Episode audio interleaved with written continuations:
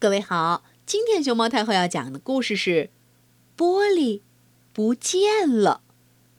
关注微信公众号和荔枝电台“熊猫太后摆故事”，都可以收听到熊猫太后讲的故事。嘿呦嘿呦嘿呦嘿呦！小白兔搬来了一个大萝卜，它把里边挖空，开出门儿和窗。一间房子，嗯，准确的说是一间大萝卜房子，就做成了。冬天到了，小白兔的房子很冷，因为窗子上没有玻璃。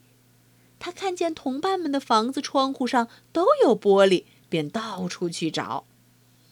它走啊走啊，走到小河边，看到河上有一层。透明的东西啊！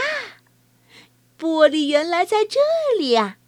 小白兔急忙抱了一块回家，装在了家里的窗户上。萝卜房子的窗户上有了玻璃，小白兔不觉得冷了，自己很满意。春天来了，小白兔割青草回来，可等他到家的时候，发现。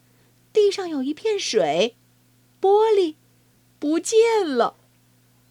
小白兔难过的哭了：“哼哼，我的玻璃不见了！哼，玻璃到哪儿去了？”他急得到处去找。他问老山羊：“山羊公公，我窗上的玻璃不见了，你知道它在哪儿吗？那是我在冬天的时候从小河上拿来的。”山羊公公捋着胡须想了一下，咩，摇着头走了。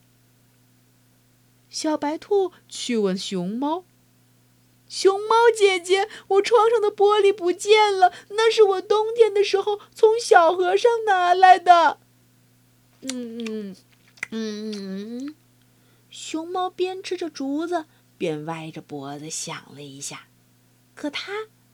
也摇着头走了。小白兔着急的坐在地上，啊，大哭起来。小朋友，你能不能告诉他，窗上的玻璃到哪儿去了吗？